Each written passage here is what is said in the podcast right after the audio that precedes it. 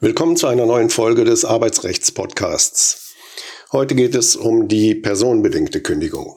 Voraussetzung für eine personenbedingte Kündigung ist, dass der Arbeitnehmer aufgrund persönlicher Fähigkeiten, Eigenschaften oder nicht vorwerfbarer Einstellungen nicht mehr in der Lage ist, künftig eine vertragsgerechte Leistung zu erbringen. Der Grund für die nicht vertragsgemäße Leistung liegt allein in der Sphäre des Arbeitnehmers bzw. seinen persönlichen Verhältnissen oder Eigenschaften. Wesensmerkmal ist also der Verlust der Fähigkeit oder Eignung zur Erfüllung der geschuldeten Arbeitsleistung, welcher vom Arbeitnehmer nicht oder nicht mehr gesteuert werden kann. Dabei ist die geschuldete Leistung individuell zu bestimmen. Bemüht sich der Arbeitnehmer ausreichend und unterschreitet er dennoch das Normalmaß, hat er lediglich die Erwartungshaltung des Arbeitgebers nicht erfüllt, nicht jedoch gegen den Arbeitsvertrag verstoßen. Demgegenüber kommt eine verhaltensbedingte Kündigung in Betracht, wenn dem Arbeitnehmer ein steuerbares Verhalten vorgeworfen werden kann, durch das er seine arbeitsvertraglichen Pflichten verletzt. Problematisch kann vorgenannte Abgrenzung sein, wenn es um die Kündigung eines leistungsschwachen Mitarbeiters geht, dem sogenannten Low Performer, oder der Kündigungsgrund außerhalb des Vertrages liegt, so zum Beispiel bei der Strafhaft. Die personenbedingte Kündigung erfordert auch keine vorherige Abmahnung, da letztere ein steuerbares Verhalten voraussetzt. Jetzt ein paar Einzelfälle. Alkohol. Einer der wichtigsten personenbedingten Kündigungsgründe ist die Alkoholsucht des Arbeitnehmers. Die Abhängigkeit ist als Krankheit im medizinischen Sinn zu bewerten, sodass auch die Grundsätze der krankheitsbedingten Kündigung anzuwenden sind. Im Rahmen der Abwägung der Interessen zwischen denen des Arbeitgebers an der Kündigung und denen des Arbeitnehmers am Erhalt des Arbeitsverhältnisses kann auch ein etwaiges Mitverschulden des Arbeitnehmers berücksichtigt werden. Nimmt er einen Entzug vor, muss der Arbeitgeber den Erfolg der Maßnahme abwarten, bevor er kündigt, es sei denn, es gäbe dringende betriebliche Gründe, den Arbeitsplatz auf Dauer anders zu besetzen. War ein Entzug zunächst erfolgreich, äh, genügt ein Rückfall allein nicht für die negative Prognose. Es sei auch künftig mit alkoholbedingter Arbeitsunfähigkeit zu rechnen. Ist der Arbeitnehmer indes nicht bereit, eine Therapie durchzuführen, darf unterstellt werden, dass er in absehbarer Zeit nicht von seiner Sucht geheilt werden kann. Auch ist die Schlussfolgerung auf fehlende Therapiebereitschaft zulässig, wenn er trotz entsprechender Gespräche mit dem Arbeitgeber über Fehlzeiten oder Betriebsstörungen seine Sucht verheimlicht. Erfolgt eine Therapie nach Ausspruch der Kündigung, führt dies nicht zu einer Berichtigung der Prognose. Fehlende Erlaubnis. Eine personenbedingte Kündigung ist sozial gerechtfertigt, wenn dem Arbeitnehmer eine Erlaubnis fehlt, welche zur Berufsausübung erforderlich ist. So zum Beispiel der Führerschein oder die Arbeitserlaubnis. Und dem Arbeitnehmer dadurch die Erbringung der geschuldeten Tätigkeit rechtlich, nicht tatsächlich, sondern rechtlich unmöglich wird. Denn der Arbeitgeber darf nicht gezwungen sein, eine Arbeitsleistung anzunehmen, der ein gesetzliches Verbot entgegensteht. Für die soziale Rechtfertigung einer personenbedingten Kündigung kommt es immer darauf an, ob die Erlaubnis dauerhaft wegfällt, das heißt, ob in absehbarer Zeit nicht mit ihrer Vorlage bzw. Ausstellung gerechnet werden kann. Hinzu kommen muss, dass dem Arbeitgeber die Überbrückung des Zeitraums bis zur Erteilung unzumutbar oder unter Umständen sogar eine andere anderweitige Beschäftigung die ohne Erlaubnis vorgenommen werden kann, möglich ist. Drittens die krankheitsbedingte Kündigung. Der häufigste Fall der personenbedingten Kündigung ist die krankheitsbedingte. Sie ist damit also keine eigenständige Kündigungsart, sondern ein Unterfall der personenbedingten. Ihr Ausspruch ist sowohl wegen als auch während der Krankheit zulässig. Sie kommt in Betracht bei häufigen Kurzerkrankungen, bei Langzeiterkrankung, bei krankheitsbedingter Leistungsminderung und bei dauernder Arbeitsunfähigkeit. Die soziale Rechtfertigung der personenbedingten Kündigung wird nach der Drei-Stufen-Prüfung des äh, Bundesarbeitsgerichts vorgenommen. Anschließend erfolgt die Prüfung des Verhältnismäßigkeitsgrundsatzes. Zunächst wird das Vorliegen einer negativen Gesundheitsprognose geprüft.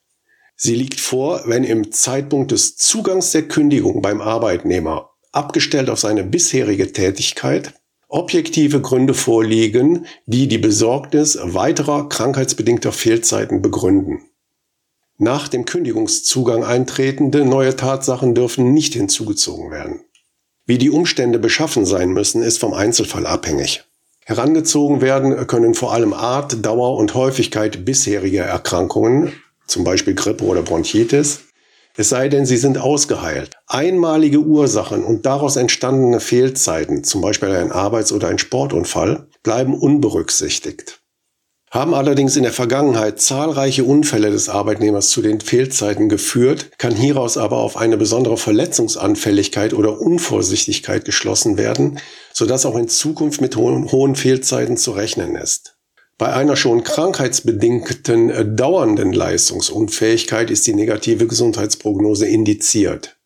Eine solche kann aber nicht angenommen werden, wenn im Zeitpunkt des Zugangs einer ordentlichen Kündigung wegen lang andauernder Krankheit schon ein Kausalverlauf in Gang gesetzt war, der entgegen der Ansicht des behandelnden Arztes die Wiederherstellung der Arbeitsfähigkeit in absehbarer Zeit als sicher oder zumindest als möglich erscheinen lässt.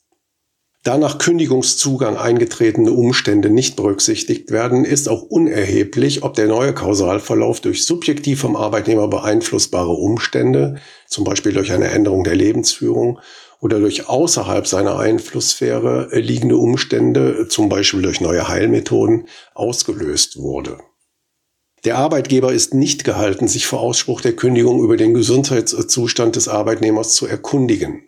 Dieser muss sich aber unter Umständen amtsärztlich untersuchen lassen und dabei auch die behandelnden Ärzte von der Schweigepflicht entbinden, zumindest dann, wenn es um die Feststellung der Berufs- und Erwerbsunfähigkeit geht.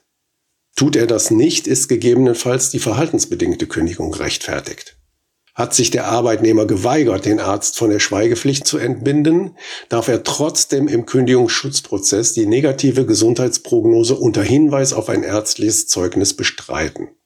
Auf der zweiten Stufe der Prüfung ist festzustellen, dass die entstandenen und prognostizierten Fehlzeiten zu einer erheblichen Beeinträchtigung der betrieblichen oder wirtschaftlichen Belange des Arbeitgebers führen. Bei häufigen Kurzerkrankungen stehen erhebliche Störungen im Ablauf des Betriebes im Vordergrund, welche fehlen können, wenn Ausfälle mit einer Personalreserve aufgefangen werden können. Bei lang anhaltenden Erkrankungen muss die unabsehbare Dauer der Arbeitsunfähigkeit zu der erheblichen Beeinträchtigung führen. Bei einer krankheitsbedingten äh, dauernden Leistungsunfähigkeit kann regelmäßig von einer erheblichen Beeinträchtigung der betrieblichen oder wirtschaftlichen Belange ausgegangen werden. Steht fest, dass der Arbeitnehmer in den nächsten zwei Jahren arbeitsunfähig sein wird, kann es für den Arbeitgeber sinnvoll sein, eine Vertretung zu beschäftigen. Wirtschaftliche Belastungen entstehen gerade bei häufigen Kurzerkrankungen, da der Lohn bzw. das Gehalt weitergezahlt wird. Für die Kündigung ist dann bedeutsam, ob künftig immer wieder neue Lohnfortzahlungskosten entstehen, die im Jahr für mehr als zusammengerechnet sechs Wochen geleistet werden müssen. Da im Kündigungsrecht der Grundsatz der Verhältnismäßigkeit gilt, ist auf der dritten Stufe dann zu prüfen, ob kein milderes Mittel zur Verfügung steht, um die Störungen im Arbeitsablauf zu beseitigen. In Betracht kommt zum Beispiel die Einstellung von Aushilfen. Bei langanhaltender Krankheit kommt als Ultima Ratio nur dann eine Kündigung in Betracht, wenn dem Arbeitgeber Überbrückungsmaßnahmen nicht mehr möglich oder zumutbar sind. Zum Beispiel die Beschäftigung von Aushilfen oder die Anordnung von Überstunden. Bei langjährigen Mitarbeitern verlangt das Bundesarbeitsgericht Überbrückungsmaßnahmen über einen längeren Zeitraum, auch die unbefristete Einstellung von Aushilfen. Ist die Arbeitsunfähigkeit arbeitsplatzbezogen, kommt neben der Weiterbeschäftigung auf einem freien, leidensgerechten Arbeitsplatz auch diejenige auf einem solchen in Betracht, den der Arbeitgeber erst durch Ausübung seines Direktionsrechtes frei machen muss. Handelt es sich hierbei um eine Versetzung, muss er sich um die Zustimmung des Betriebsrats bemühen, falls vorhanden. Ein Zustimmungsersetzungsverfahren bei Verweigerung der Zustimmung ist aber nicht erforderlich. Häufige Kurzerkrankungen verlangen kurzfristige Maßnahmen des Arbeitgebers, so dass sich hier die Frage nach milderen Mitteln häufig gar nicht stellt.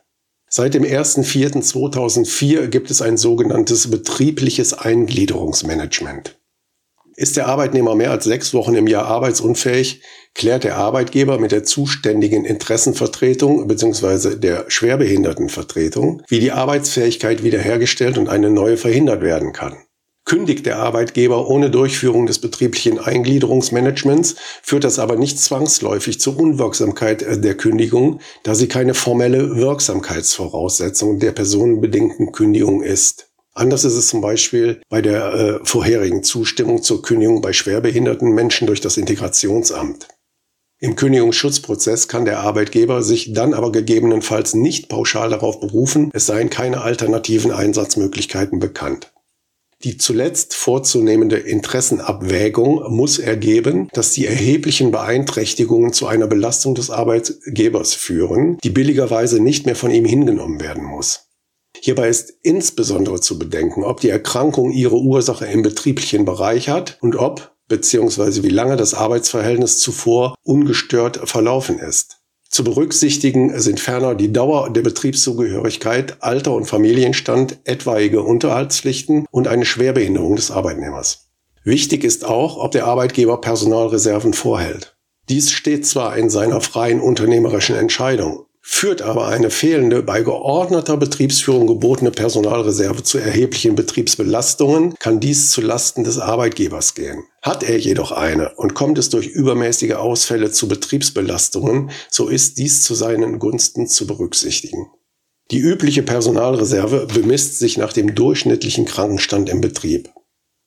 Lohnfortzahlungskosten müssen außergewöhnlich hoch sein, um für sich allein die weitere Beschäftigung des Arbeitnehmers unzumutbar zu machen. Das ist nach höchstrichterlicher Rechtsprechung zum Beispiel dann der Fall, wenn sie für 60 Arbeitstage im Jahr erfolgt. Für die Prüfung, ob dem Arbeitgeber die Belastung mit Lohnfortzahlungskosten noch zumutbar ist, ist die Ausfallquote von Arbeitnehmern mit vergleichbaren oder ähnlichen Arbeitsbedingungen maßgeblich. Haben auch diese einen besonders hohen Krankenstand, kann nur eine ganz erheblich höhere Ausfallquote die Kündigung rechtfertigen und dies auch nur dann, wenn Überbrückungsmaßnahmen des Arbeitgebers nicht erfolgreich oder zumutbar waren. Bei dauernder Leistungsunfähigkeit kann der Arbeitnehmer den Arbeitgeber nicht daran hindern, einen anderen Arbeitnehmer mit seiner Tätigkeit zu betrauen. Da dem Arbeitnehmer die Arbeitsleistung unmöglich wird, ist in aller Regel von einer erheblichen Beeinträchtigung der betrieblichen Interessen auszugehen. Macht der Arbeitnehmer nach einer wirksamen äh, krankheitsbedingten Kündigung einen Wiedereinstellungsanspruch geltend, so muss er eine positive Gesundheitsprognose vorweisen. Es genügt nicht, wenn er lediglich Tatsachen vorträgt, die die negative Gesundheitsprognose erschüttern. Tritt die grundlegende Gesundung erst lange nach der wirksamen Beendigung des Arbeitsverhältnisses ein, kann er daher eine Wiedereinstellung nicht verlangen. So, das war's für heute. Alle Kapitel des Podcasts finden Sie auch unter arbeitsrecht-podcast.de. Bleiben Sie auf dem Laufenden und abonnieren Sie ihn. Auf der Website info-kündigung.de können Sie alle Informationen auch nachlesen. Wenn Sie Fragen zum Thema Arbeitsrecht oder einen Themenvorschlag haben, können Sie uns auch gerne eine E-Mail an kanzlei.ra-botratz.de senden. Danke fürs Zuhören und bis zur nächsten Folge.